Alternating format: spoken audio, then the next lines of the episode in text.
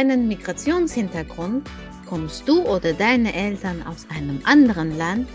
Möchtest du dich besser verstehen? Dann mach dich mit uns auf den Weg. Hier sprechen wir über alles rund um Mama mit Migrationsgeschichte.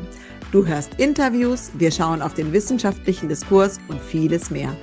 Unser Ziel ist es, dich auf deinem Weg zu inspirieren und wir freuen uns, wenn du ihn ein Stück mit uns gehst.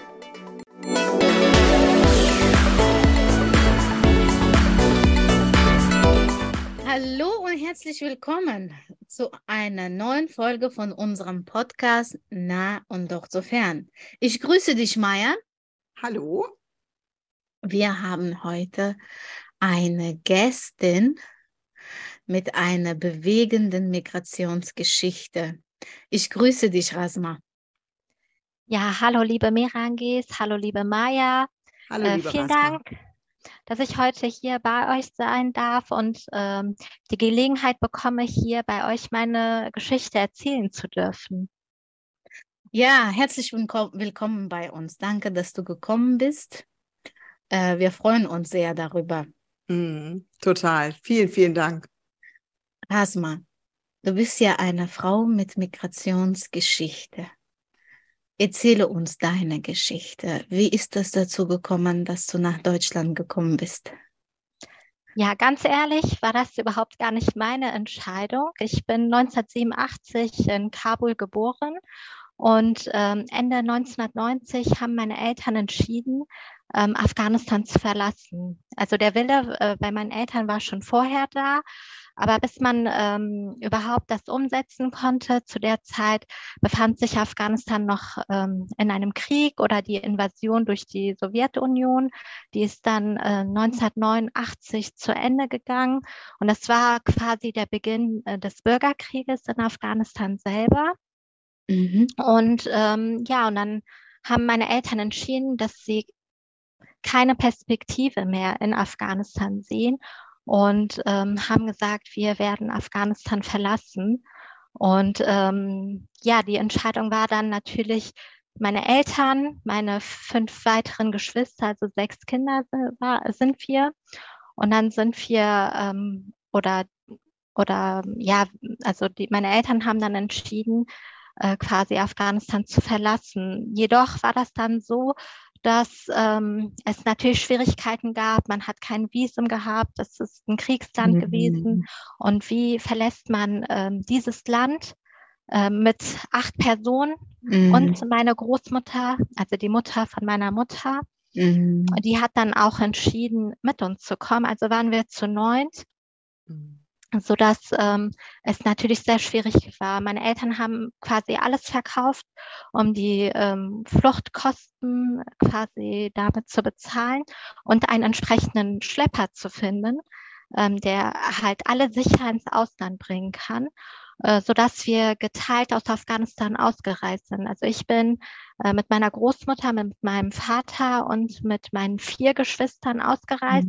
Meine Mutter und äh, meine Schwester sind dann zeitversetzt. Also meine Mutter ist quasi zehn Monate später aus Afghanistan ausgereist und meine Schwester eineinhalb Jahre später. Mhm. Ja, kein, keine einfache Sache. Das stimmt. Äh, Rasma, ähm, erzähl uns bitte etwas von Afghanistan. Wie bist du aufgewachsen? Ist dir etwas in Erinnerung geblieben?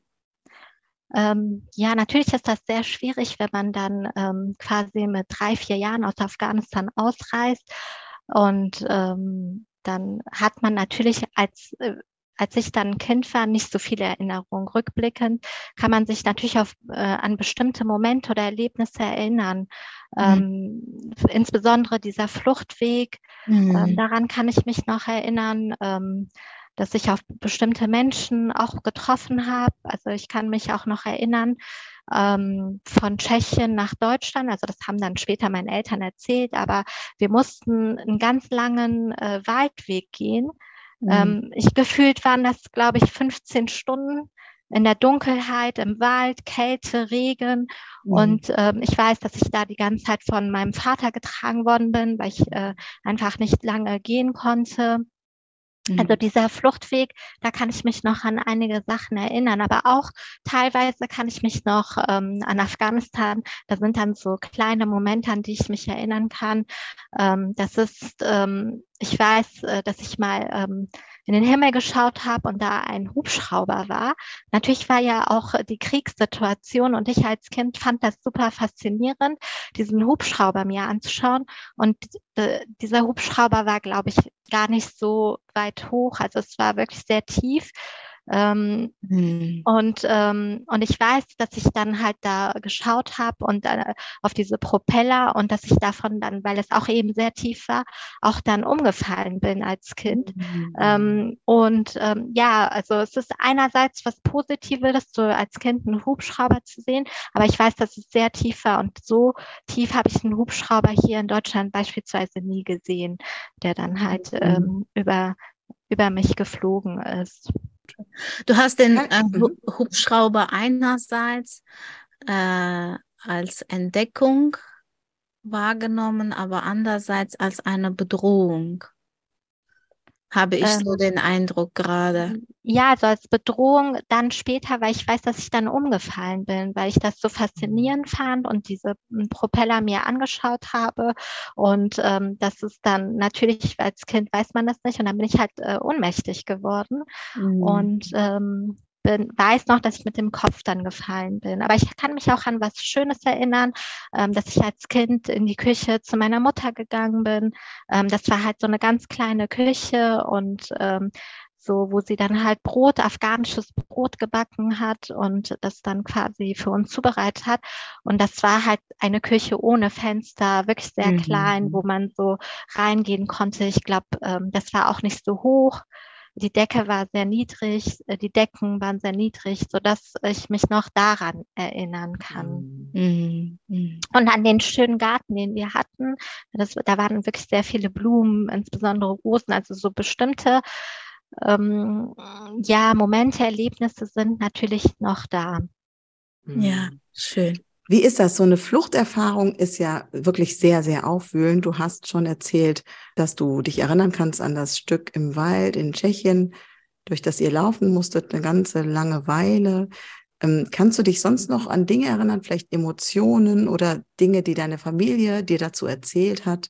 Wie war das eigentlich? Also man muss das ja auch erstmal alles organisieren und so weiter? Ja, also das, was äh, meine Eltern mir dann noch erzählt haben, also man gibt ja alles auf, die, äh, man verkauft alles und ähm, ja, und da meine Eltern keine Perspektive mehr dort gesehen haben, haben die wirklich alles verkauft. Also von der Waschmaschine bis zum Fernseher, Fahrrad, was weiß ich, hat man alles verkauft.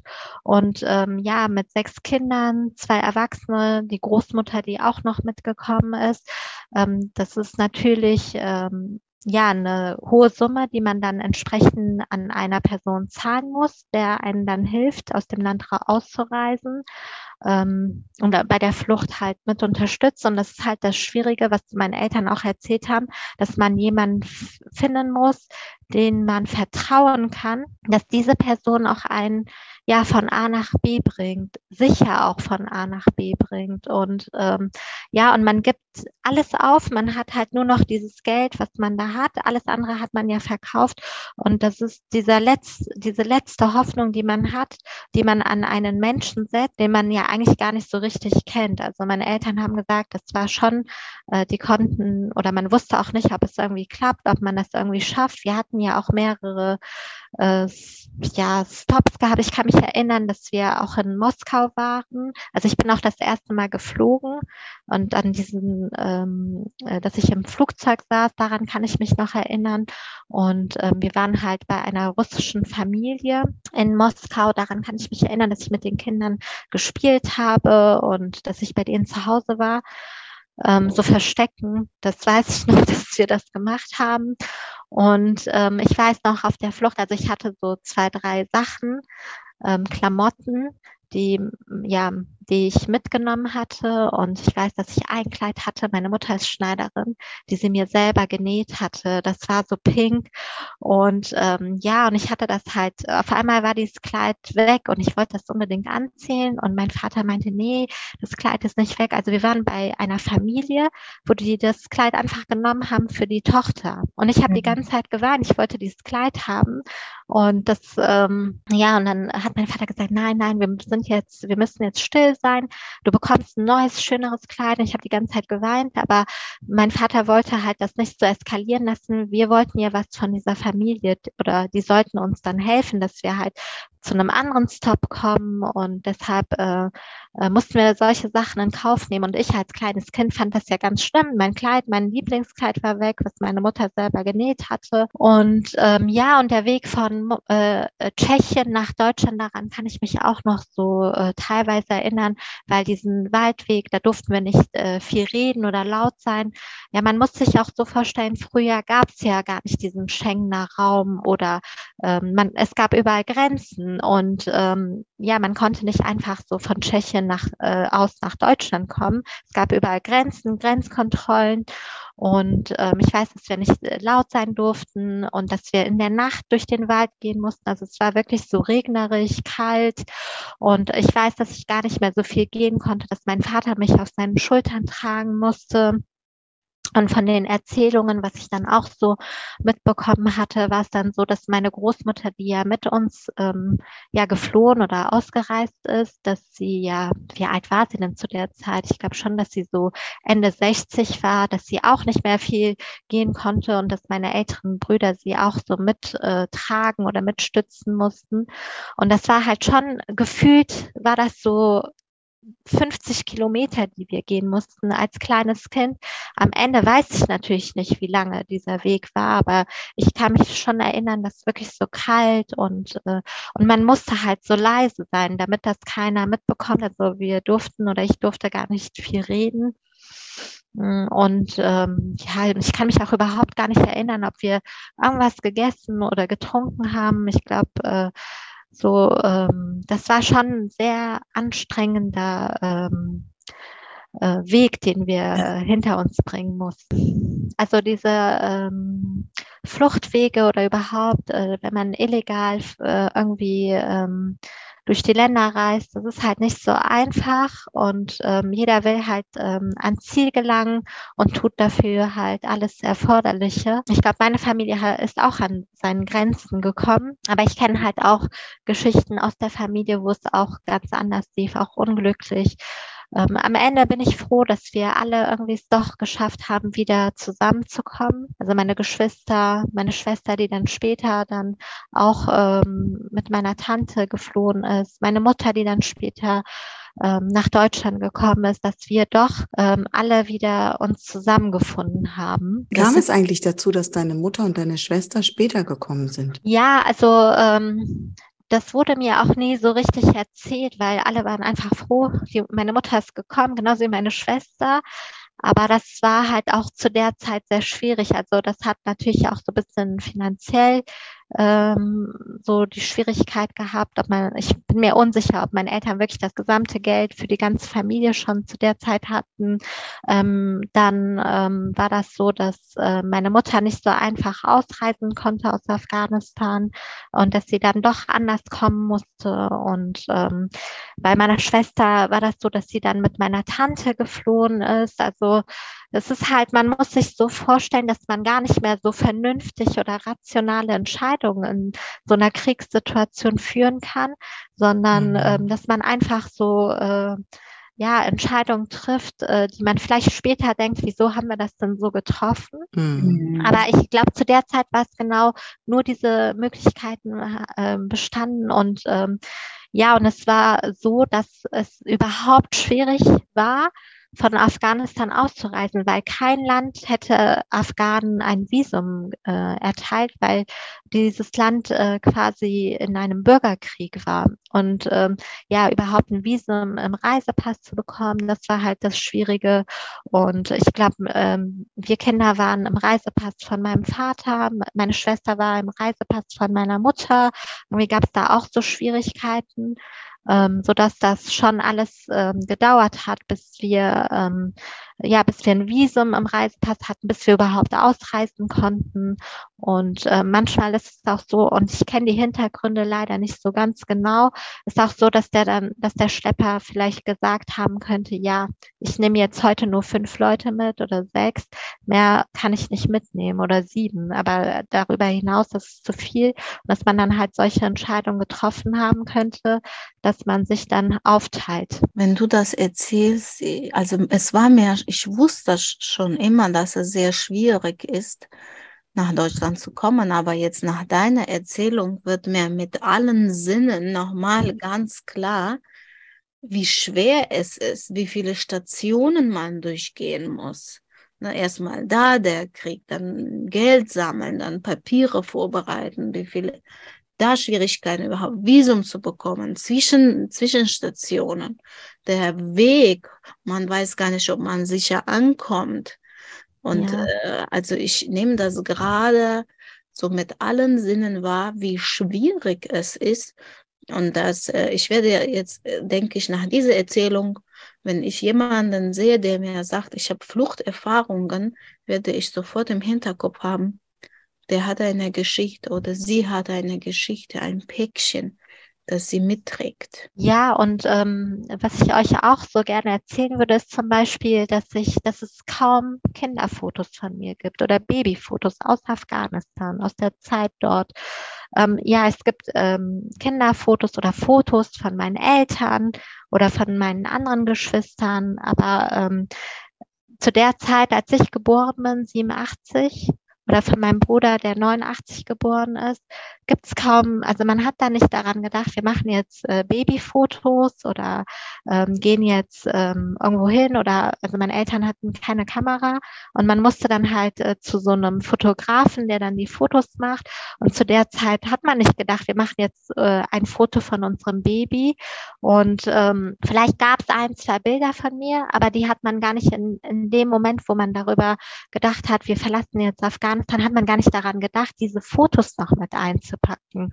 Und mhm. ähm, ja, und äh, einige ähm, oder mein Mann fragt dann auch schon mal oder hat früher äh, immer wieder gefragt, hast du noch Babyfotos, Kinderfotos oder auch Freunde von mir? Und da muss ich immer sagen, nee, ich habe keine, weil ähm, es, es wurden schon welche gemacht, aber nicht viele zu der Zeit. Und ähm, das ist halt auch etwas, das ähm, vielleicht kann man sich dann auch mehr an gewisse Sachen erinnern, wenn man Fotos sieht. Ähm, ich glaube, wenn man jetzt, ähm, ja, wenn ihr eure Babyfotos, Kinderfotos euch anschaut, dann könnt ihr vielleicht euch auch so eine Geschichte dazu denken. Oder eure Mütter oder Eltern erzählen euch, was da genau war. Aber bei mir kann das gar nicht passieren, weil wir gar nicht so diese Bilder ähm, haben. Deine Eltern, du hast ja gesagt, die hatten das auch schon länger eigentlich vor. Und war von Anfang an klar, sie gehen nach Deutschland oder ging es erstmal nur darum, raus aus Afghanistan, raus aus dem Krieg? Ja, also das wurde mir dann natürlich später dann erzählt, mhm. ähm, weil ähm, als Kind weiß man ja überhaupt gar nicht, was ist Deutschland, was ist Afghanistan oder Europa. Ähm, also so wie es mir erzählt worden ist, war es dann so, dass mein Onkel auch schon hier in Deutschland war. Mhm. Und ähm, Deutschland war immer schon für die Afghanen so ein Land, was für Demokratie stand. Also vor allem nach dem Zweiten Weltkrieg, auch das, was äh, hier an ähm, ähm, ja aufgearbeitet worden ist und was überhaupt ähm, an demokratischen ähm, Werten äh, dann hier installi installiert worden ist. Also das war dann immer dieses demokratische Land als Vorbild für sehr viele Afghanen und ähm, so dass man sich quasi für Af äh, für Deutschland entschieden hat, hier hinzukommen, wobei natürlich der Bezug da war, weil mein Onkel auch schon äh, mhm. hier war. Mhm. Dann geht man natürlich äh, dann in ein Land, wo schon eine vertraute Person da ist, ne, auf die man dann zählen kann. Das mhm. ist schon mhm. ganz wichtig, kann ich mir gut nachvollziehen. Ja. Genau. Ja. Erinnerst du dich ähm, vielleicht, wie ihr in Deutschland angekommen seid, deine ersten Eindrücke. Wie war das für dich? Hast du noch Erinnerungen? Ähm, ja, das habe ich äh, auf jeden Fall noch. Ähm, also ich weiß, dass ich, ähm, meine Mutter war ja nicht da, die kam ja erst ähm, schon ein paar Monate später nach Deutschland, dass halt meine Bezugsperson meine Großmutter war. Also ich wollte halt immer überall, wo wir hingegangen sind, als wir auch dann zu meinem Onkel gegangen sind, zu Besuch, der dann halt hier in Bonn gelebt hat, äh, dass ich dann immer die ganze Zeit bei ihr sein wollte. Und die ersten Eindrücke von Deutschland selber, also da kann ich mich erinnern, dass ich dann natürlich irgendwie im Kindergarten dann gehen musste. Mhm. Und ähm, ich fand ähm, den Besuch ähm, in den Kindergarten ganz schlimm. Also ich wollte da nie hin. Ich habe immer geweint. Ähm, das lag auch ähm, überwiegend daran, dass ich ja überhaupt gar kein Deutsch verstanden habe, mhm. ähm, so dass ich die ganze Zeit immer gesagt habe auf äh, Dari, ich möchte zu meiner Oma. Und die ähm, Erzieherinnen haben das überhaupt nicht verstanden und haben dann halt ähm, mein Vater ähm, geladen und haben dann gefragt, ihre Tochter weint die ganze Zeit, die macht hier gar nichts, woran es äh, liegen könnte. Und ähm, ja, zu der Zeit konnte mein Vater noch Englisch, so dass man sich auf Englisch verständigen konnte. Und dann haben die dann gesagt, ihre Tochter sagt die ganze Zeit das und das. Und dann meinte mein Vater so, ja, sie möchte halt immer zu ihrer Oma.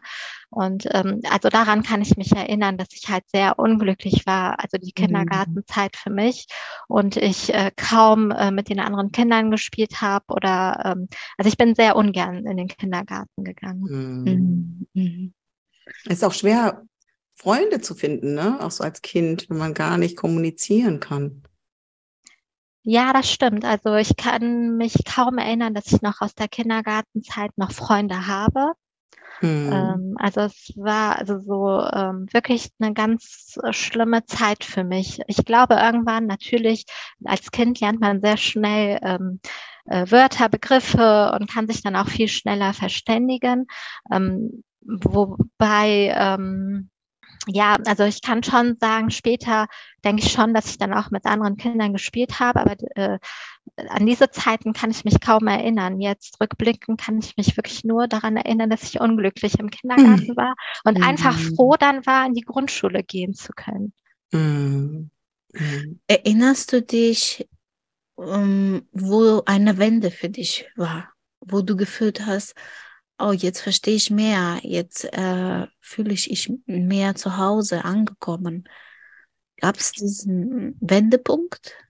Ja, das gab es auf jeden Fall. Also das war wirklich die Grundschule.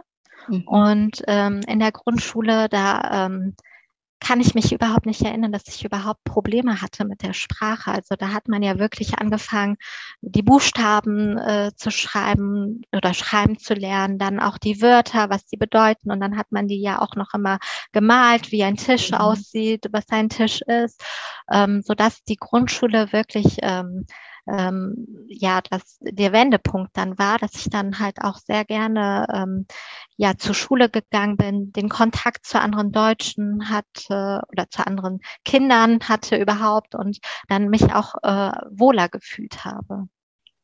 Wenn ähm, Kinder so früh in ein neues Land kommen, ist es ja schnell auch so das Zuhause, weil wenn man immer mit den Freunden ist, die alle so dasselbe, also die die ähnliche Sachen erleben, mit denen man ähnliche Sachen macht, ist es ja häufig so, dass man sich schnell einlebt als Kind und das so als Zuhause empfindet. Ist das für dich auch so oder kamen die anderen in der Schule auch von überall her und wart ihr eher so in der eigenen Kultur, die du noch von zu Hause kanntest, verwurzelt? Ja, also ähm, man muss auch dazu sagen, ich war dann halt in einer katholischen Grundschule und ähm, dann ähm, war das dann so, dass man ähm, morgens dann halt natürlich dieses Morgengebet aufsagen musste, dass in der Grundschule dann in der Schulklasse noch ein ähm, Kreuz hing und dass man dann aufgestanden ist. Aber da muss ich sagen, war meine Grundschullehrerin sehr tolerant, so dass sie uns, also ich hatte auch noch weitere andere Kinder mit Migrationshintergrund oder anderen Religionen, die dann gesagt hat, ähm, wir können aus Respekt mit aufstehen, aber dann halt uns unsere Gebete aufsprechen und ähm, dann ähm, war es uns auch freigestellt, mit ähm, mhm. zur Kirche zu gehen. Ähm, dennoch habe ich mich sehr wohl gefühlt. Auch wenn man diese Gebete gesagt hat, dann habe ich halt mein Gebet aufgesagt. Oder äh, man hat ja dennoch gute Werte mitbekommen. Mhm. Auch wenn äh, äh, eigentlich die gleichen Werte, die man auch in anderen Religionen ja. kennt. Äh, Nächstenliebe mhm. oder ähm, ja, so viele Sachen, also dass ähm, ich äh, doch das sehr positiv in Erinnerung habe. Ja, kann ich mhm. gut nachvollziehen. Das sind gleichen Werte eigentlich, nur auf einer anderen Sprache. Genau. Und ähm, ja, und ich ähm, hatte auch, also das ist etwas, woran ich mich halt auch sehr gut erinnern kann. Meine Grundschullehrerin, die hatte uns alle so ähm, ja, so wie ihre Kinder gern gehabt. Mhm. Sie hat uns auch umarmt und es gab überhaupt gar keinen Unterschied. Also das ist mir be nicht bewusst gewesen, ähm, ob es überhaupt so Unterschiede gibt zwischen mir, diejenige, die vielleicht nicht so gut Deutsch kann oder doch ein bisschen anders aussieht äußerlich als andere. Also sie hat mir immer das Gefühl oder uns allen in der Klasse das Gefühl gegeben, dass sie jeden einzelnen von uns sehr gern hat. Mhm. Wie schön ist das, mhm. wenn man äh, diese Erfahrungen macht. Das ist ganz mhm. toll. Ja, das stimmt. Also das, deswegen das war die Grundschulzeit mhm. äh, wirklich eine sehr ähm, schöne Zeit, an die ich mich ähm, zurückerinnern kann. Ja, schöne Erfahrungen, die helfen dann einem äh, gut anzukommen, sich zu Hause, sich wohl zu fühlen, zu Hause zu fühlen. Ja, Rasman, wie ist das denn für deine Familie gewesen? Ne? Du bist mit äh, fünf Geschwistern gekommen, die auch zum Teil, glaube ich, älter sind als du. Und weißt du, wie das so allgemein war in eurer Familie, wie sich alle so ja hier zurechtgefunden haben in der ganz neuen Situation, die sich ja doch unterschied, deutlich unterschied von dem, was ihr kanntet? Ja, also natürlich war das für meine anderen Geschwister äh, deutlich schwieriger, weil die auch älter waren. Also ich war quasi, ähm, ich hatte, ich habe noch einen jüngeren Bruder, der ähm, zwei Jahre jünger ist, so dass es für uns wesentlich einfacher war, uns ähm, ja die Sprache zu lernen oder uns zu integrieren als die anderen. Der älteste Bruder war bei der Einreise nach Deutschland zwölf oder dreizehn, quasi in der Pubertät. Ähm, für ihn war es natürlich nochmal ähm, herausfordernder. Oder für meine Schwester, die eineinhalb Jahre später nach uns gekommen ist, die in Afghanistan ohne, ohne ihre Kernfamilie war, also ohne ihre Geschwister, ohne ihre Eltern, die bei meiner Tante war. Und ähm, für sie war es dann auch erstmal ähm, ja wieder zu Hause zu sein und doch uns ähm, oder für mich war es auch auf, aus meiner Perspektive sehr schwer, weil ich meine Schwester eineinhalb Jahre nicht gesehen habe und das ist so ein Alter drei bis viereinhalb schon, wo man ja viele ähm, mhm. ja so eine Bezugsperson hat und ich hatte halt ähm, Schwierigkeiten, so eine Bindung zu ihr aufzubauen. Genauso wie meine Mutter, die dann zehn Monate später kam, die dann ja auch ähm, vor allem mich und meinen Bruder, ja, wo eine leichte Entfremdung ja da war. Und mhm. ähm, sie quasi ähm, uns immer wieder sehr viel ja Süßigkeiten und was weiß ich, wie sie uns bestochen hat, damit wir halt mehr den Zugang zu ihr finden. Und ähm, ja, und das war natürlich äh, schwierig die Zeiten. Am Ende glaube ich dennoch, ähm, das ist halt das Schöne, dass wir alle das sehr ähm, dass wir alle wieder uns gefunden haben und mhm. wieder vereint waren. Und trotz mhm. dieser Herausforderungen wir als Familie gemeinsam hier in Deutschland waren. Ich glaube, das ist halt, ähm, es gab Schwierigkeiten natürlich, ähm, allein dieser ähm, Fluchtweg und dass man so vereinzelt gekommen ist. Aber ich kenne von anderen Familien, die es dann noch schwieriger hatten und dann auch auf dem Fluchtweg Familienmitglieder verloren haben. Und ähm, dafür sind wir, glaube ich, alle dankbar, dass wir alle heil hier angekommen sind und uns auch wiedergefunden haben, was ja auch immer sehr schwierig ist.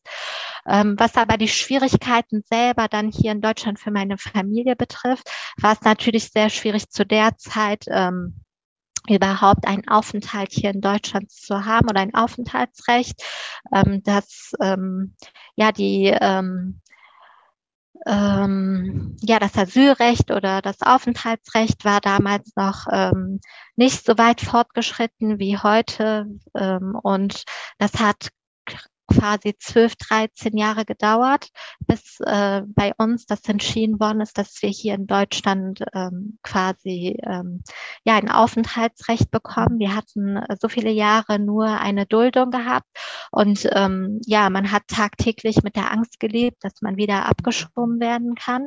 Mhm. Und natürlich habe ich das als Kind so äh, mitbekommen äh, weil meine Eltern ja äh, das ähm, quasi ähm, ja alles dafür getan haben, was man äh, tun konnte, wie man dann doch so ein Aufenthaltsrecht bekommen kann. Die haben dann halt schon dann auch Anwälte, sehr bekannte Rechtsanwälte ähm, ja, Mandat, ähm, die Mandatschaft äh, oder eine Vollmacht gegeben, dass sie uns vertreten. Und dennoch hat das alles sehr lange gedauert. Und ähm, diese Herausforderungen, die hab, hat man auch als Kind immer wieder mitbekommen. Mhm. Ähm, wobei meine Eltern wirklich sehr versucht haben, dass wir ähm, davon gar nicht viel mitbekommen, sondern äh, viel auch ähm, ja, ähm, Freizeiten haben, Freizeitaktivitäten. Die haben uns in Sportvereine angemeldet oder ähm, ja, ähm, was haben die denn noch gemacht? Musikinstrument oder so ein Musikverein angemeldet. Und ähm, obwohl meine Eltern nicht so gut Deutsch konnten, zu der Zeit gab es keine Migrations- oder Integrationskurse, ähm, haben die dennoch ähm, versucht, dass wir die Möglichkeit haben, so gut es ging, uns zu integrieren. Ähm, und ähm, dass wir halt deutsche Freunde oder überhaupt Freunde schließen können. Und ähm, ja, und dass wir ähm, quasi, oder uns wurde das in diesen zwölf Jahren immer wieder dieses Gefühl gegeben, ja, das ist quasi, hier ist unsere Heimat. Wir mhm. wollen gar nicht zurück nach Afghanistan, weil hier fühlen wir uns äh, geborgen und auch sicher. Mhm. Und ähm, klar, es ist natürlich sehr schwierig, ich weiß äh, nicht, ähm, ob das ähm, euch präsent ist, aber ähm, ja, 91, 92, aber auch 96, 97, als die Taliban die Macht in Afghanistan übernommen hat. Da war ich zehn Jahre alt und bei uns im Fernsehen hat man natürlich geguckt, was ist denn, wie ist denn die Situation in Afghanistan, was tut sich dort? Und äh, ja, und ähm, zu der Zeit war die ähm, ja die Welt noch nicht so ganz vernetzt. Man musste dann halt BBC auf Englisch sich angucken oder ähm, schauen, ach, heute ist eine Doku in Arte und äh, TV-Programm und dann gab es nur einen Fernseher. Die Familie, also wir haben in einem Flüchtlingsheim gelebt, 49 Quadratmeter, acht Personen, ähm, mhm. mit meiner Oma neun. Ähm, da ging es nicht, dass man sagt, hey, ich will jetzt was anderes schauen oder ich habe dann meinen eigenen Fernseher. Also man hat dann gemeinsam diese äh, Sachen sich angeschaut und ähm, ja, auch als Kind rückblicken. Zu der Zeit habe ich das natürlich alles erlebt. Ähm, aber ich muss schon sagen, wenn man dann die Bilder sich angeschaut hat aus Afghanistan 96, 97, wie die Taliban Afghanistan übernommen hat oder der Präsident dann ähm, quasi der ehemalige Präsident von den Taliban in Kabul erhängt worden ist oder Frauen in den Fußballstadien ähm, erschossen worden sind, dass diese Sachen habe ich tagtäglich auch als Kind miterlebt. Meine Eltern haben sich natürlich interessiert, wie geht es weiter. Das war ihre Heimat, meine auch. Und ähm, so, man konnte sich auch nicht davor verschließen, das nicht mitzubekommen. Und ähm, das ist dann schon mal was anderes als, glaube ich, eine ganz normale Kindheit, die man erlebt, weil man so, mit solchen Bildern quasi aufwächst und ähm, doch ich so viel, schon viel aus Afghanistan ähm, durch die Nachrichten, durch die Erzählungen äh, quasi mitnehmen konnte. Mhm. Mhm. mhm. Krass. Also ich das bin ist jetzt ja. Ich bin jetzt gerade auch total mit, also mitgenommen mhm. durch ja. diese Geschichte. Ja. Hinter, hinter jedem Mensch, der hier hinkommt, verbirgt sich eine Geschichte. Ja. Genau, ja, das ist ähm, also ähm, und ähm, auch wenn ich jetzt mit ähm, drei Jahren de, äh, die Heimat verlassen habe oder Afghanistan, war Afghanistan immer präsent. Also ähm, mhm. man weiß auch jetzt, heutzutage ist es noch immer das Land, was äh, in den Medien so viel in den Netzen, also es ist ein Land, das über 30 Jahre Krieg erleben durfte und es ist noch immer nicht zu Ende.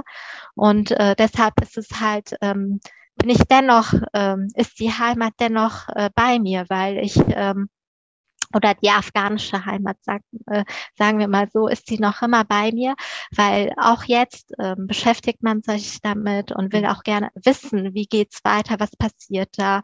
Und ähm, ja, und heute bekommt man natürlich noch mehr Bilder als äh, damals. Und ähm, ja, Herausforderungen, Schwierigkeiten für meine Familie war dann auch nochmal 97, 98 habe ich dann äh, zwei Onkeln verloren ähm, sowohl äh, väterlicherseits als auch mütterlicherseits. Ähm, ja, die hatten, ähm, also das, das sind dann Erzählungen, die man dann so ein bisschen mitbekommt. Natürlich dieses, diese Trauer, ähm, die ist dann da, die kann man einfach nicht wegdenken. Oder ähm, ähm, also meine Eltern haben nicht mit mir darüber geredet, aber man kriegt das als Kind dennoch mit. Und mhm. ähm, das war dann so, dass äh, beide Onkeln von mir, also meine Mutter hatte ihren Bruder und mein Vater, die waren zusammen in Kabul unterwegs, hatten etwas Geld bei sich. Und ähm, das war zu der Zeit, als die Taliban dort waren. Und ähm, ja, dann wurden beide umgebracht. Und äh, man hatte dann keine Gewissheit, ob das stimmt, wo die sich befinden, weil damals gab es keine Handys und das hat halt mhm. halt wirklich sehr lange gedauert, bis man überhaupt ja, die ähm, das akzeptiert hat, dass da keine Nachricht mehr kommt. Und ähm, bis heute weiß man nicht, wo die beiden umgebracht worden sind. Aber dadurch, dass keine Lebenszeichen gekommen sind, äh, muss man davon ausgehen, dass sie halt ähm, umgebracht worden sind. Mhm. Und über Erzählungen aus der Ortschaft haben meine Eltern es schon mitbekommen, dass halt drei Leute umgebracht worden sind und zwei ja quasi ähm, zu der Familie von meiner Familie gehört haben. Und das sind dann halt so Sachen, die dann, ähm, ja, man sieht, die Mutter weint, der Vater weint auch, die Großmutter auch und ähm, das mhm. und diese Trauer, meine beiden Onkel waren beide sehr jung. Ich mhm. glaube, die waren Mitte 20, Ende mhm. 20 und ähm, ja, haben halt Familien äh, hinterlassen, kleine Kinder. Und äh, meine He Eltern haben beide versucht, in irgendeiner Form die Kinder oder die ähm, verwitwete Frau äh, zu unterstützen. Mhm. Äh, und sei es, also in jeglicher Form hat man versucht, ja, sie irgendwie ähm, bei dieser Trauer ähm, ihnen beizustehen und auch finanziell sie zu unterstützen. Wenn der Mann der Familie nicht da ist, dann ist es auch schwierig in einem Krieg. Ähm, wer soll denn dann ähm, die Familie ähm, ja finanziell unterstützen oder versorgen? Und dann ähm, hat man halt äh, von hier aus finanziell die Familien dort ähm, unterstützt. Mhm. Ja. Meine Güte. Ja, nicht einfach äh, sehr, also ich bekomme gerade den Eindruck, dass man, ich stelle mir das gerade so vor, dass man in Deutschland in Geborgenheit und Sicherheit ankommt, aber genau. man lebt trotzdem weiterhin mit Geschichten, mit den Geschehnissen, die in der Heimat passieren. Und ähm, bekommt man auch, dass Verwandte oder Familie da stirbt. Also das mhm. ist ganz schwierig. Dass, ich stelle mir das ganz schwierig vor, auch das zu verarbeiten, was passiert da. Ja. Vor allen Dingen, das sind ja richtig nahe Verwandte gewesen. Auch für deine Oma, das waren ja, also zumindest eins war ja ihr Kind. Richtig? Genau, also ein Kind, ähm, also für, das war meine Oma mütterlicherseits und sie hat einen Sohn verloren. Ja, und meine Mutter hat ihren Bruder verloren und mhm. dann hat mhm. noch äh, zusätzlich mein Vater ihren Bruder verloren. Ja. Ähm, mhm. Also wirklich ähm, ganz schlimm und dann auch diese Ungewissheit, sind sie denn überhaupt gestorben? Ja, ja. Und das ist halt immer das Schwierige in Kriegssituationen und vor allem zu der Zeit, wo es keine Handys gab, keine Möglichkeit irgendwie, ähm, ja, und überhaupt ist in einem Krieg ist man natürlich sehr abgeschottet und das ist dann halt natürlich sehr schwierig, an Informationen ranzukommen. Und irgendwann hatten sie natürlich die Gewissheit, dass da nichts kommt ähm, oder kein Lebenszeichen und ähm, ja, genau. Das, das ist dann ein Trauma für die ganze Familie. Ja, und dennoch muss ich sagen, das ist ja alles während meiner ähm, ja, mhm. Kindheit passiert. Ich meine, da war ich dann zehn, als das passiert ist. Und ähm, aber dennoch kann ich mich an eine sehr äh, schöne Kindheit erinnern. Mhm. Ähm, ja, wir haben in einem Flüchtlingsheim gelebt. Es war sehr klein, aber ich kannte auch äh, nichts anderes außer dieses Zuhause. Und ähm, diese, ähm, ja, und äh, wir hatten ein Zimmer, ich hatte ein Zimmer mit drei Personen geteilt oder ähm, man hat dann, konnte nicht sich einfach, also wenn wir ferngeschaut haben, haben wir dann immer das gemeinsam uns angeschaut und ähm, ja, trotz dieser Schwierigkeiten oder Hindernisse ähm, oder Herausforderungen, ähm, da ähm, kann ich mich halt schon an eine sehr schöne Kindheit erinnern. Ähm, also wir haben äh, ja, die Wohnung war klein, aber das war ja quasi mein Zuhause. Ich kannte ja nichts anderes. Und meine Eltern waren auch glücklich, in Deutschland zu sein, in einem Land, wo kein Krieg ist, wo die Kinder zur Schule gehen können, wo sie sich weiterentwickeln können oder ähm, ja, sich ähm, ja neue Sachen lernen können, ich äh, war dann in einem Schwimmkurs, ich konnte dann schwimmen, was zum Beispiel meine Mutter nicht in Afghanistan einfach so machen konnte oder als Mädchen Fahrrad fahren. Ähm, für mich war es selbstverständlich, weil ich das ja auch nur von den anderen äh, Kindern ja auch mitbekommen habe oder gesehen habe und ich habe das dann auch gemacht. Aber ich weiß, dass für meine Eltern das ähm, sehr schön war, dass wir diese Freiheiten haben durften und dass wir ähm, auch ähm, ja uns so schnell ähm, oder die deutsche Sprache so schnell gelernt haben.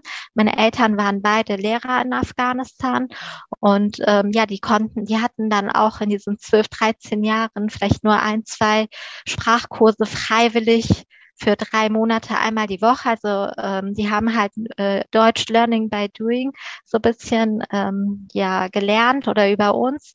Ähm, aber dass wir uns so schnell so ähm, oder die deutsche Sprache lernen konnten oder so gut in den Schulen, in der Schule waren, ähm, das war für sie natürlich sehr äh, schön. Und sie waren auch stolz auf uns, dass wir es irgendwie so weit geschafft haben. Also von alle meine Geschwister, wir waren dann halt in den weiterführenden Schulen, auch hatten gute Noten und auch mein mhm. ähm, ältester Bruder, der ja hier mit 13 gekommen ist, ähm, er war dann halt in der Hauptschule, konnte dann halt in die gymnasiale Oberstufe und hat dann halt ein Abitur gemacht und hatte die Möglichkeit zu studieren und das mhm. ist auch äh, sehr schön für meine Eltern, aber auch für uns. Wir hatten dann halt meinen Bruder, der das geschafft hat. Wir wussten, ach, wir kriegen das auch hin, äh, so dass mhm. wir überhaupt das gar gar nicht äh, mehr als so eine Herausforderung gesehen haben, sondern ähm, ja, wir waren irgendwie Teil ähm, der deutschen Gesellschaft. Also meine Eltern haben da wirklich viel gemacht. Also wir durften äh, viel machen. Wir haben viel mit deutschen Freunden oder überhaupt mit den Freunden unternommen.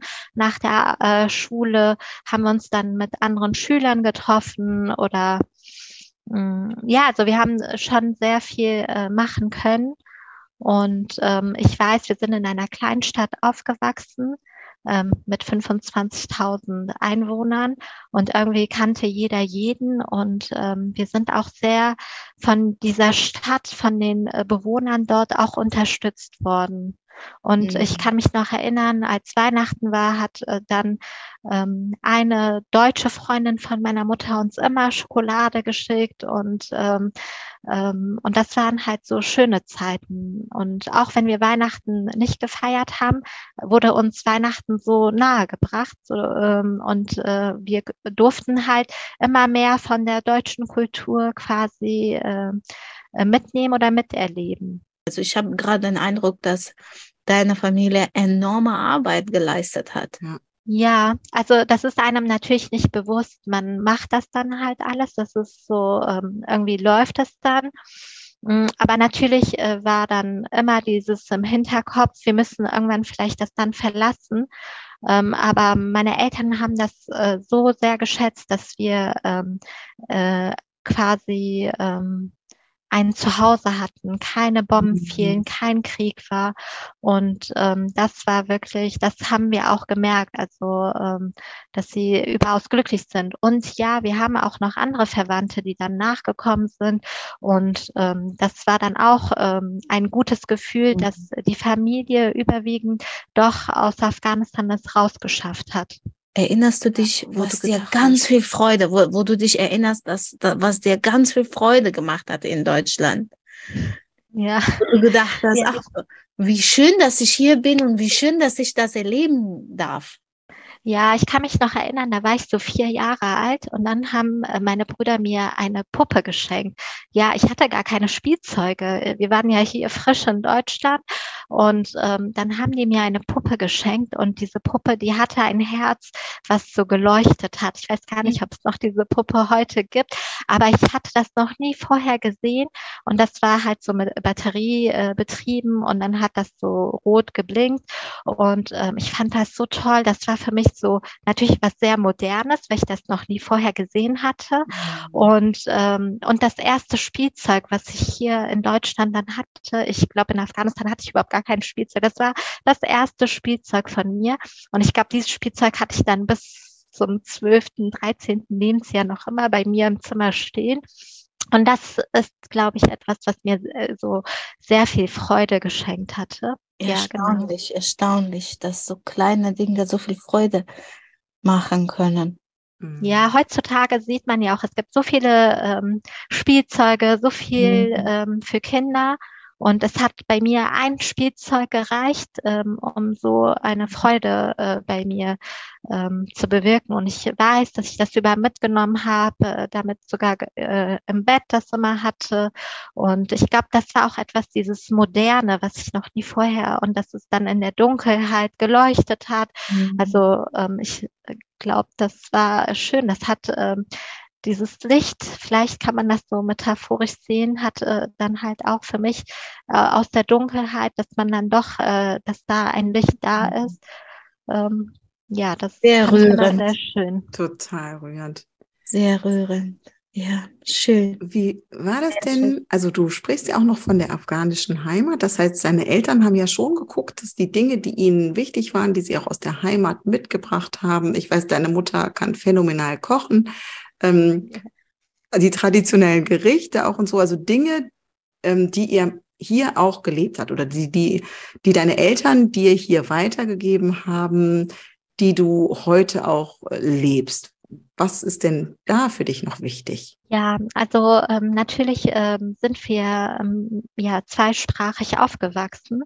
Ähm, mhm. Dadurch, dass meine Eltern gar nicht gut Deutsch konnten, ähm, haben wir immer zu Hause ähm, auf Dari gesprochen und ähm, das ist mir nach wie vor sehr wichtig, ähm, dass die Sprache da ist, dass ich noch, wenn ich mit der Familie bin, dann auf Dari spreche, damit das auch nicht in Vergessenheit gerät. Und das ist mir natürlich äh, sehr wichtig. Was ich auch mitgenommen habe von der afghanischen Kultur, ist, so wie du gesagt hast, das Essen, also ähm, das ähm, afghanische Essen ist wirklich sehr lecker. Ich habe dann das kann ich bestätigen. ja, ich habe dann mit äh, 17, 18 selber sogar angefangen, das Kochen zu lernen und ähm, ich bin jetzt ähm, ja 35, bin auch viel gereist um die Welt, habe halt auch andere ähm, ähm, ja, Küchen kennenlernen dürfen. Und dennoch äh, ist es immer schön, wieder auch afghanisch kochen zu können oder auch das beigebracht bekommen zu mhm. haben. Das ist, ähm, glaube ich, äh, ähm, ja, ein sehr schönes Gefühl, doch ein bisschen Heimat hier zu haben. Ja, also das, die Sachen habe ich natürlich äh, mitgenommen, aber ich glaube, ähm, ich weiß nicht, ob das die afghanische Mentalität ist, aber das ist schon etwas, dass die Familie immer an erster Stelle ist bei uns. Mhm. Vielleicht lag es auch daran, dass wir auch so, ähm, ja, ähm, äh, ähm, ja, zeitversetzt gekommen sind, geflohen sind und wir auch Familienmitglieder verloren haben. Ähm, und dennoch war die Familie immer an erster Stelle. Und das äh, habe ich immer so von meinen Eltern beigebracht bekommen. Und ich weiß, als ich dann in der Pubertät war, das war bei den ähm, anderen deutschen Freunden was anderes. Das war dann ähm, ähm, so, ähm. Ja, doch stand die Familie nicht immer an erster Stelle. Aber bei mir, wenn äh, Cousins oder Cousinen zu uns zu Besuch gekommen sind, dann haben meine Eltern gesagt, nee, da kannst du jetzt nicht einfach so dich jetzt mit anderen Leuten treffen. Du musst dann was mit deinen Cousins, Cousinen mhm. machen. Und ähm, das war dann so schon, dass die Familie immer an erster Stelle war. Das ähm, ist noch bis heute so. Und das hat uns auch sehr, ähm, ja, zusammengebracht. Also ich habe noch äh, heute sehr guten Kontakt zu meinen Cousins, zu meinen Cousinen, äh, Tanten, mhm. Onkeln und ähm, ja und irgendwie äh, weiß ich, ich kann immer mich auf sie äh, oder ich kann immer auf sie zählen, wenn ich was brauche. Und das ist das Gleiche, wenn sie was von mir brauchen, wissen sie, dass sie sich jederzeit bei mir melden können. Das schön, ist ne? total ne? schön, mm. wenn Familie das schafft, so eine Beziehung aufzubauen, wenn die Eltern das schaffen, den Kindern so nahe beizubringen. Das ist total schön. Mm. In so einer großen Welt, die wir heutzutage haben. Hast du den Unterschiede hier in der Mentalität gemerkt zwischen deinen heimatlichen und hiesigen? Ja, das ist natürlich, man kann nur die Unterschiede merken, wenn man sich ähm, dessen bewusst ist, dass es überhaupt Unterschiede gibt. Also man muss ja das ja auch irgendwo reflektieren. Und ich weiß, dass ich das früher nicht gemacht habe. Aber jetzt umso mehr, umso älter man natürlich wird. Und ähm, ja, also ich würde schon sagen, dass es Unterschiede gibt. Ähm, ähm, vor allem ähm, die Gastfreundlichkeit. Also ich weiß, dass es ähm, in der afghanischen Kultur, dass die Tür äh, immer jederzeit offen ist. Also wenn es kann sein, dass jemand sagt, äh, morgen komme ich zu dir, äh, ich komme mit sechs Leuten, dann kommt man doch mit acht Leuten und äh, dennoch ist das so völlig normal, dass ja. man so spontan sein kann und äh, und völlig normal, dass man nicht für sechs Leute kocht, sondern für zehn Leute, dass man mhm. Besteck, Geschirr Für äh, mehr als zehn Personen hat zu Hause und ähm, dass es überhaupt gar keinen Unterschied macht. Also ähm, das, wo man schläft, Hauptsache man ist dann zusammen und ähm, ich glaube schon, dass ich diese äh, Mentalität äh, wahrgenommen habe, aber auch vielleicht das auch mit übernommen habe und äh, dass man so spontan sein kann. Und ähm, ja, meine Eltern sagen, diese Gastfreundlichkeit war immer Teil der afghanischen Kultur gewesen, ähm, wobei das vielleicht sich jetzt auch äh, verändert hat. Durch diese 30 Jahre, über 30 Jahre Krieg ähm, kann man gar nicht mehr so gastfreundlich sein, die Tür für jeden auflassen, so viel kochen ja. für so viele Leute und äh, weil man einfach um das nackte eigene Überleben denkt, ähm, glaube ich schon, dass es sich durch diesen Krieg, dass sich das verändert hat und ähm, Mhm. Ähm, aber das, was früher so war, diese Gastfreundlichkeit, was meine Eltern quasi in Afghanistan selber ähm, mitbekommen haben, dann hier nach Deutschland mitgebracht haben, das wurde auch bei uns in der Familie so weitergegeben. Also letzte Woche ähm, hatte, kam meine Cousine zu uns, äh, zu mir und meinem Mann und hat dann gesagt, ja, ich bringe dann noch äh, drei, vier Leute mit. Und ähm, ja, und man kann dennoch sehr spontan sein und ähm, ähm, auch die Zeit gut genießen. Und ähm, ja, und ich glaube, das ist das Schöne, dass man ähm, ja doch nicht. Und das, ähm, ich weiß, in der deutschen Kultur, man muss ja schon Wochen oder Monate sowas ähm, voraus ankündigen und das planen und das muss ja auch alles dann ja entsprechend vorbereitet werden und dass man das bei der afghanischen Kultur oder Mentalität, dass das dann völlig egal ist und dann und jeder kann irgendwie doch afghanisch kochen für so viele Leute. Mhm. Ähm, das ist so, wird dann so mit links, wird dann so für zehn Leute mal gekocht gekocht. Und das kann ich irgendwie auch, ich habe das auch so quasi von meiner Mutter übernommen, dass es überhaupt gar kein Problem für mich ist, für mehrere Personen äh, zu kochen. Hm. Ich finde das ganz toll. Ich finde das total faszinierend. Ja. Also wenn du am Tisch nicht genug Plätze hast, ist gar kein Problem. Dann sitzen eben alle auf dem Boden, weil jeder genau. hat einen Sitzplatz. Ja, hm. genau. Es geht nur darum, dass man zusammen die Zeit verbringt, zusammen äh, äh, miteinander ähm, sich unterhält oder ähm, ja, und ich glaube, ähm, und wir nehmen das auch alle in Kauf, also auch meine Cousins, Cousinen. Also wir ähm, versuchen immer wieder Anlässe zu finden und spontan zu sein und uns, um uns immer wieder zu sehen. Ähm, das ist, glaube ich, ähm, sehr wichtig, dass man dann halt diese ähm, Kultur noch weiterhin hier in Deutschland ähm, das weiter auslebt und das nicht in Vergessenheit gerät. Und auch die Kinder, also meine Nichten und Neffen, ähm, die sind dann auch jetzt immer wieder zusammen. Das, was wir erlebt haben, wollen wir natürlich auch, dass sie das erleben. Cousins, Cousinen, dass sie Zeit miteinander verbringen ähm, und auch die Sprache dann ähm, mitlernen. Wenn du jetzt so zurückblickst, weil du bist ja wirklich schon sehr, sehr lange hier, ne? ja. also ähm, wirklich den aller, allergrößten Teil deines Lebens. Hast du das Gefühl, du stehst zwischen zwei Kulturen oder hast du das Gefühl, du hast deine eigene Kultur schon für dich gefunden? Oder wie erlebst du das allgemein, das Leben im Alltag? Ja, das ist, es gab verschiedene Phasen in meinem Leben. Also ich weiß, dass ich ähm, früher, also als ich ähm, jünger war oder in der Pubertät, dass ich immer mehr so wie meine deutschen Freunde sein wollte, die dann halt schon ähm, ja viel machen durften, viel feiern gehen durften, mehr ähm, ähm, ja und ähm, wir waren ja doch Flüchtlingskinder, wir hatten jetzt nicht äh, viel ähm, Geld ähm, und meine deutschen Freunde sind dann jede Woche shoppen gewesen und haben dann halt schon damals so 100, 150 Mark ausgegeben.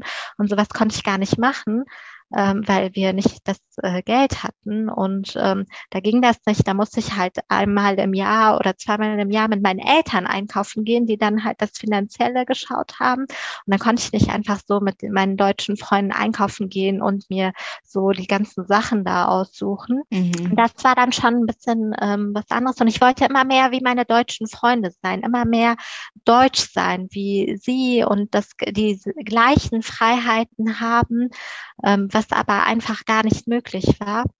Oder ähm, ja, wenn ich mal jetzt bei einer Freundin übernachten wollte, ähm, haben meine Eltern gesagt, ja, wer ist denn diese Freundin? Wer sind denn die Eltern? Äh, wir wollen mhm. die erstmal selber kennenlernen. Und ähm, also ich weiß, das machen auch äh, deutsche Eltern, aber das war meinen Eltern sehr wichtig. Ich durfte halt nicht bei jedem einfach so übernachten. Und ähm, wenn die äh, erst wenn sie die deutsche Freundin kennengelernt haben, haben die gesagt, okay, ja, du kannst da übernachten, du musst dann dahin und um diese Uhrzeit zurück. Und ähm, also das war schon alles sehr ein bisschen ähm, strenger. Und ich wollte mehr wie die Deutschen sein, diese ganzen Freiheiten haben dürfen. Und habe dann immer gedacht, ach, ist doch voll blöd, dass ich jetzt Afghan bin oder diese ähm, ja afghanischen Eltern habe, die doch etwas strenger sind als bei die, als die anderen ähm, Eltern. Und ähm, umso mehr man ähm, umso älter man wird, und dann habe ich gemerkt, hey, ich kann ja gar nicht so deutsch sein wie die anderen. Ich, also ich habe das akzeptiert, dass ich beide Kulturen habe, dass ich beide ähm, Wertevorstellungen hatte und ähm, dass ich ähm, gar nicht zu 100 Prozent deutsch sein kann, persönlich ähm, ich, ich, hatte immer diesen Drang, diesen Wunsch, so, so gut es geht, so viel Deutsch zu sein wie möglich.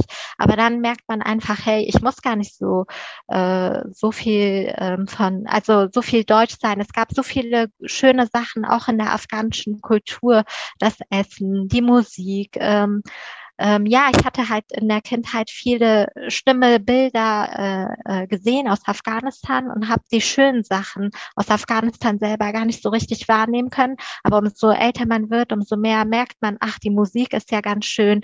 Ähm, das ist ähm, ganz andere Musikinstrumente, die ähm, das Essen ist anders. Und dann habe ich gemerkt, ach, da sind ja auch ganz viele schöne Sachen von der afghanischen Kultur. Und äh, irgendwie hat mir das geholfen zu akzeptieren, dass ich beides sehr schön finde. Und, um, um, und wenn man dann reist um die Welt, dann merkt man, ach, Indonesien, da ist ja das so schön oder in der Türkei finde ich das schön. Und man nimmt einfach, ähm, ja, pickt sich die Rosinen. Also mhm. sieht dann einfach, man ist halt äh, viel offener für andere Kulturen und denkt sich, ach, das finde ich gut, das übernehme ich jetzt einfach. Und mhm. ich glaube, ich weiß gar nicht, ob ich jetzt mehr Deutsch, mehr Afghanisch bin.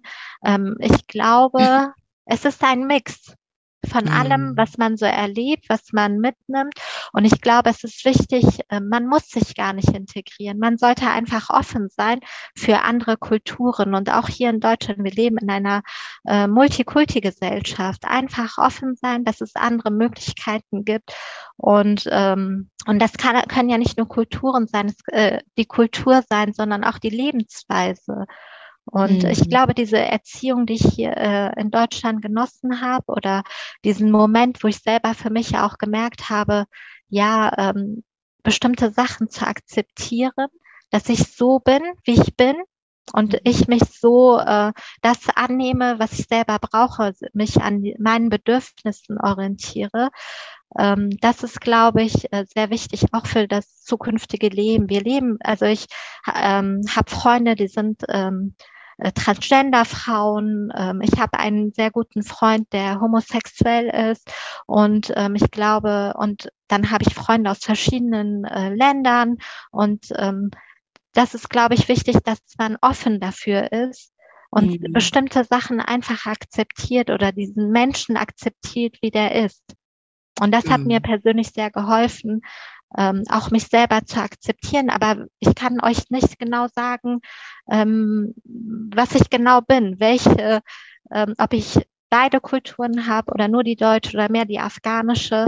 Das ist tatsächlich sehr schwierig zu beantworten. Wir hatten in einem Interview vor kurzem ähm, die Aussage, ich mache mir meine Kultur, weil ich bin, ich bin ich und ich habe diese Erlebnisse gemacht und die anderen und daraus entsteht halt meine Identität. Ne? Und ich finde das total schön, dass du sagst, so ich, genau, ich, ich bin eine Mischung ne? und ich habe halt meine Identität und ich muss halt schon gucken, werde ich meinen Bedürfnissen gerecht oder wie lebe ich das Leben, was ich gerne möchte? Aber ich finde das allgemein total schön, weil ich habe auch so das Gefühl, in der Jugend, ich kenne das auch, in der ja. Jugend habe ich immer gedacht, oh, wie schrecklich und ich will sein wie die anderen hier. Ich bin in einem ganz kleinen Dorf aufgewachsen und da ja. wollte ich auch immer so deutsch sein, wie nur irgendwie möglich. Und ähm, aber ich glaube, wenn man älter wird, da sieht man, was das eigentlich für ein unglaubliches Geschenk ist, ne? dass man irgendwie so einen weiten Horizont hat, dadurch, dass man ja. verschiedene Kulturen schon von klein auf so miterleben konnte. Und heutzutage ist das ja sowieso toll, weil das im Grunde allen hier offen steht, weil wie du sagst, sind wir eine Multikulti-Gesellschaft und man muss ja nur nach rechts und links gucken und dann hat man schon so viele Kulturen und so viele verschiedene Lebensweisen um sich herum. Ja, aber dieser Prozess ist halt wirklich sehr lange und ich ja. glaube, ähm, das ist halt wichtig, dass man ähm, für sich merkt, man muss sich gar nicht verändern persönlich. Mhm. Man muss nur äh, ähm, akzeptieren und selber rausbekommen, was möchte ich. Und ähm, da ist es völlig egal, aus welchem Land man kommt. Ähm, es ist wichtig, wo will ich selber hin? Und man kann ähm, so eigentlich alles schaffen, was man will. Man muss nur den Willen haben. Mhm.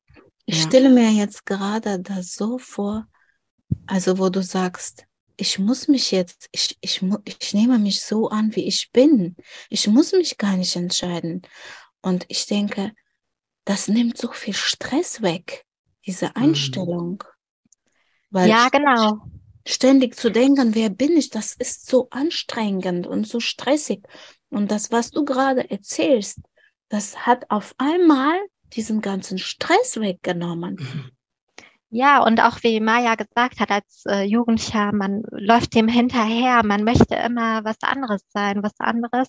Und das ist auch anstrengend für einen selber. Also es ist quasi wie ein Ausdauerlauf, den man nie irgendwie, man kommt nie ans Ziel oder ich bin nie ans Ziel gekommen, mhm. weil man ja selber ähm, ja die anderen sieht. Und ich glaube, ähm, vielleicht sind einige ans Ziel gekommen, ich nicht. Ich habe einfach für mich gemerkt, ja, es ist gut, einfach eine Pause zu machen und das zu akzeptieren. Aber vielleicht ist das das Ziel. Ja, ich glaube ja. auch, habe ich auch gerade gedacht.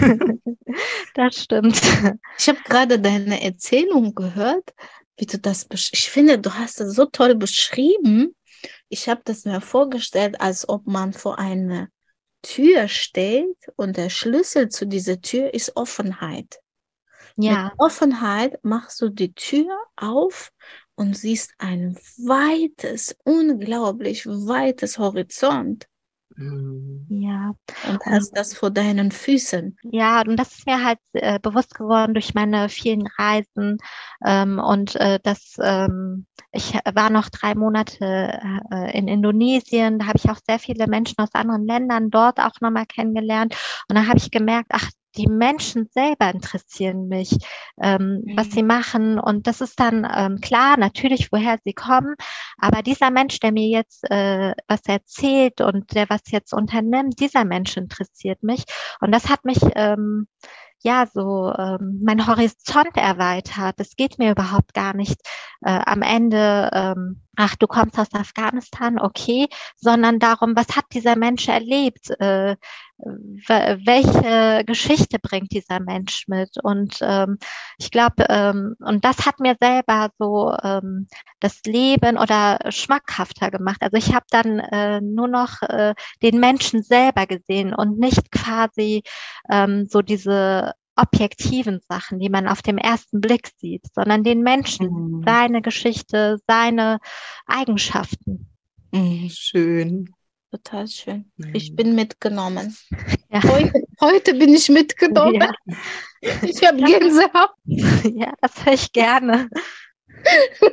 Rasma, ich frage vielleicht etwas ganz Unangenehmes.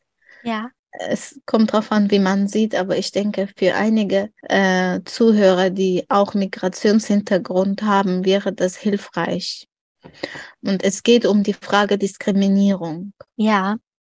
Hast du das erlebt? Und falls ja, wie gehst du damit um? Ähm, ja, also ich bin ja hier im Rheinland aufgewachsen und ähm, da muss ich sagen, hier im Rheinland habe ich äh, Diskriminierung gar nicht äh, erlebt. Rasma, erzähl uns bitte, wie fühlst du dich mit der deutschen Kultur verbunden? Jetzt nach so vielen Erfahrungen und so vielen Jahren. Ja, eigentlich äh, würde ich schon sagen, dass Deutschland irgendwo doch meine Heimat ist, wenn man so viele Jahre hier gelebt hat.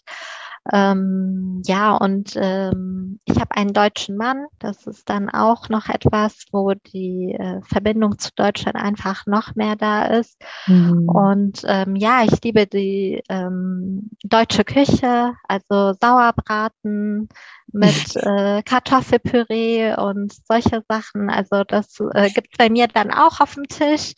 Und ähm, ja, also ich würde schon sagen, dass die ähm, Verbundenheit da ist und äh, dass ich schon sagen würde, dass Deu also hier Deutschland mein Zuhause ist, wo ich mich äh, wohlfühle, mhm. wo ich äh, gerne bin, wo ich gerne arbeite und ähm, ja, also es ist meine mhm. Heimat hier geworden. Oh, deine Geschichte ist so bewegend. Wo du das erzählt hast am Ende, dass man, man muss sich gar nicht so entscheiden.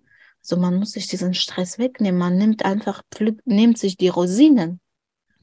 Ja, ich glaube, vielleicht machen das viele so wie Maya das auch gesagt hat. Ich glaube, du machst es ja auch. Ähm, aber bis man zu diesem Punkt gelangt, ja, bis das man, ist der ähm, ja, genau, bis man weiß, okay, ähm, das hat schon Jahre gedauert. Das ist ein Prozess und ähm, jeder einzelne von uns äh, verändert sich ja auch selber nochmal. Und ähm, ich glaube, das ist auch, ähm, ja, und man muss sich ja auch äh, mit sich selber beschäftigen wollen. Es gibt ja. so Phasen, wo man gar nicht so sich damit beschäftigt, sondern einfach im Hier und Jetzt lebt und das macht.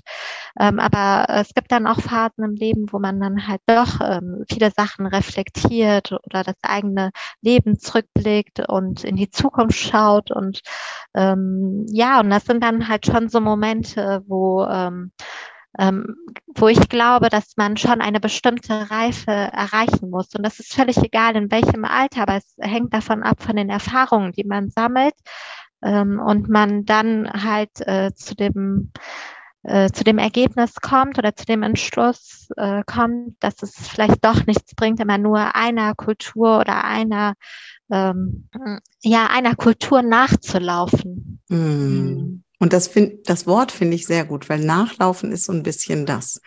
Weil man ja, ja nie diese Erfahrung macht. Ne? Die andere machen sowieso, machen immer, jeder Mensch macht eine andere Erfahrung als der andere. Aber das weiß man als Kind nicht. Ja. Da denkt man, oh, genau, meine deutschen Freunde, die machen dies und das. Ja. Ich, bin, ich bin auch nur, also meine Mutter ist auch deutsch, das heißt, ich bin ja. auch dieser deutschen Kultur sehr, sehr verbunden. Ja. Aber trotzdem ist man irgendwie immer anders. Und das ist ein Prozess zu verstehen, dass das ein riesiger Schatz ist. Genau. Und wie du sagst, ja. wenn man dann andere Kulturen sieht, denkt man, auch super, Das finde ich toll. ja. Das nehme ich mit. Ohne Offenheit geht nicht. Ja, also ähm, ich hoffe, dass ich den euren Zuschauern irgendwie was äh, mitgeben kann von den Erfahrungen, die ich gesammelt habe. Ähm, ich habe alles erzählt, ähm, was mir wichtig ist. Ich glaube, ähm, das ist auch gut für andere Zuhörer, dass sie vieles mitnehmen können. Und ähm, ja, und es gibt ja auch viele, die jetzt in Deutschland 2015, 16 gekommen sind. Die sind dann schon seit sieben, vielleicht acht Jahren jetzt hier und vielleicht sind sie genau an diesem Punkt, wo ich äh, mit 16 war und immer mehr Deutsch sein wollte, immer mehr integriert. Und ich glaube, das ist schon gut für die Leute zu hören, das, was ihr habt aus den eigenen Ländern, das ist ja. wichtig, dass ihr das beibehält. Und es gibt nicht die deutsche gute Kultur oder die arabische Kultur, sondern wirklich alle Kulturen haben was Schönes ähm, und ähm, was Wertvolles, was man schützen sollte und an die Kinder weitergeben sollte. Und ähm, man muss auch, finde ich, dagegen wirken. Also man hat, ich spüre schon in der Gesellschaft, da gibt es so Standards, ne? Diese Kultur ähm, verurteile. Diese Kultur gilt als alten gesehen, die andere als weniger ja. angesehen. Und ich finde, man muss dagegen wirken, selber sich eigene Realität schaffen. Sagen, nee, alle Kulturen sind für mich wichtig. Alle müssen geschützt werden. Genau. Und ähm, ja, und äh, ich glaube, ich weiß nicht, wie das bei dir, Maja, ist oder bei dir, Merangis. Ich meine, ihr seid ja auch, ihr habt auch eine Migrationsgeschichte und ähm, habt ihr dann auch dieses Gefühl, dass ihr einfach so verschiedene Kulturen auch selber angenommen habt, so wie ich, und ja. ihr auch nicht am Ende sagen könnt, ich bin jetzt Deutsche, nur Deutsche oder ich bin hier nur das oder das?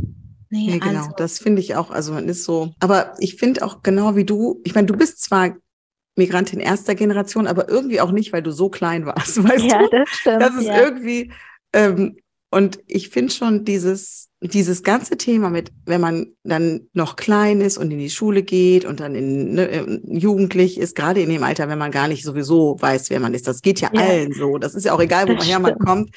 Keiner weiß, wenn, wenn man jugendlich ist, wer bin ich oder wo, ne, was will ich. Und alle finden immer the grass is greener on the other side. Sowieso ja. sind immer die anderen. Das ist ja für alle so. Das ist eigentlich ja, egal, stimmt. ob du aus einer anderen Kultur kommst oder nicht. Und dann ist schon so, das kann ich so nachvollziehen und immer diesen hinterherrennen. Ich finde dieses Wort auch so toll. Und irgendwann dann zu verstehen, oh Mann, was für ein Geschenk, auch zu verstehen. Wow, ich kann so viele Perspektiven wahrnehmen, wenn ich hier höre irgendwas in den, das geht euch ja bestimmt auch so, ne, aus den Medien. Man hört hier die eine Perspektive und man ja. weiß aber auch, da gibt es diese Perspektive und ja. zu sehen, okay, aber beides ist da und beides hat bestimmt Punkte, die stimmen oder nicht stimmen. Ne? Ja, oder auch zu gucken, genau, mit, mit dem Essen, das finde ich auch, wir hatten ja gerade eine Folge mit Essen, irgendwie so dieses, einfach diese, diese schönen Sachen mitnehmen oder mit der Familie, was du auch gesagt hast, ne? diesen, diesen Wert der Familie, den auch einfach immer mitzunehmen und weiterzugeben und die schönen Sachen aus den Kulturen, genau, das finde ich auch. Und das ist so ich war aber auch Ende 20 oder Mitte, sagen wir mal Mitte 20 oder so, als mir das so voll bewusst wurde. Das dauert eine ganze lange das Zeit. Dauert, auch. Das dauert bei mir auch. Es war nicht einfach. Ich war, habe ich ja in meiner Geschichte erzählt, dass ähm, äh, Tadschikistan, die Tadschiken lebten mit den Russen zusammen. Und ja. Als ich klein war, habe ich dann auch so unbewusst, ach, ich will, wie sie aussehen. Ach, sie haben ja schöne Lieder. Ich will den Lieder. Also ich wollte so eher so unbe das wird mir erst jetzt bewusst. Ich wollte so, wie sie aussehen, so wie sie sein. Und dann hier in Deutschland. Und dann irgendwann, aber das ist eine Phase, habe ich gemerkt, hey, du musst gar nicht. Du musst sein, wer du selber bist. Ja, das ist ja, ich meine, das ist das bist. Gute, dass wir das äh, irgendwann realisiert haben und bemerkt haben. Und ich glaube, wir sind auch viel glücklicher jetzt ja. mit dem Umstand, dass wir uns dessen auch bewusst sind, dass, äh, dass, dass wir nun mal so sind und dass es zu uns einfach dazugehört. Mhm. Ähm, aber ich glaube, ähm, wenn du das, äh, dieses Bewusstsein noch nicht hast, dann ist es auch sehr äh, identitätsstörend, ja. weil man dann auch immer diese Frage stellt, ach, bin ich jetzt Deutsche ähm, oder bin ich jetzt doch eher die Afghanen oder äh, wie stelle ich mich denn auch vor, bin ich die Afghanen oder also äh, früher habe ich mir schon diese Fragen gestellt, wie stelle ich mich vor oder wie ist das denn? Also heute ist so, wenn jemand fragt, Rasma, was ist das denn überhaupt für ein Name? Dann würde ich sagen, ja, das ist ein persischer Name. Ich bin in Afghanistan geboren und ich äh, stehe auch voll und ganz zu dem, wer ja. ich bin. Und es kommen dann auch natürlich aktuell auch Fragen, wie ist denn die Situation für dich als Afghanin, wenn du das so siehst, was da aktuell passiert?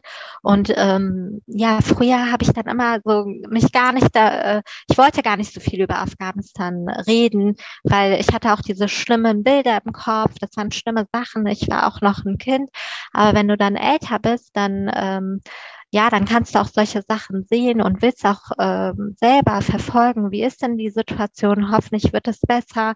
Und genauso ist es auch mit den anderen Ländern, die einen selber persönlich interessiert. Also mich interessiert es auch, wie ist denn die Situation in Syrien? Das ist auch ein Land mit Bürgerkrieg, das jetzt so viele Jahre, ähm, ja, die Menschen dort äh, schlimme äh, Bombardierungen erleben durften. Und ähm, man wünscht, wünscht sich auch, also auch ich wünsche ich mir, wünsche mir, dass in Syrien einfach wieder Frieden herrscht und die Menschen äh, den Krieg nicht miterleben müssen, weil Krieg bedeutet immer Verluste und Traumatisierungen und mhm. ähm, ja und ähm, genauso wie die Ukraine. Also egal was politisch aktuell auch läuft, aber diese ähm, Bilder, die man sieht, man verfolgt es und man wünscht sich eigentlich kein Kind, kein Land, das, was in diesen Ländern passiert. Ja.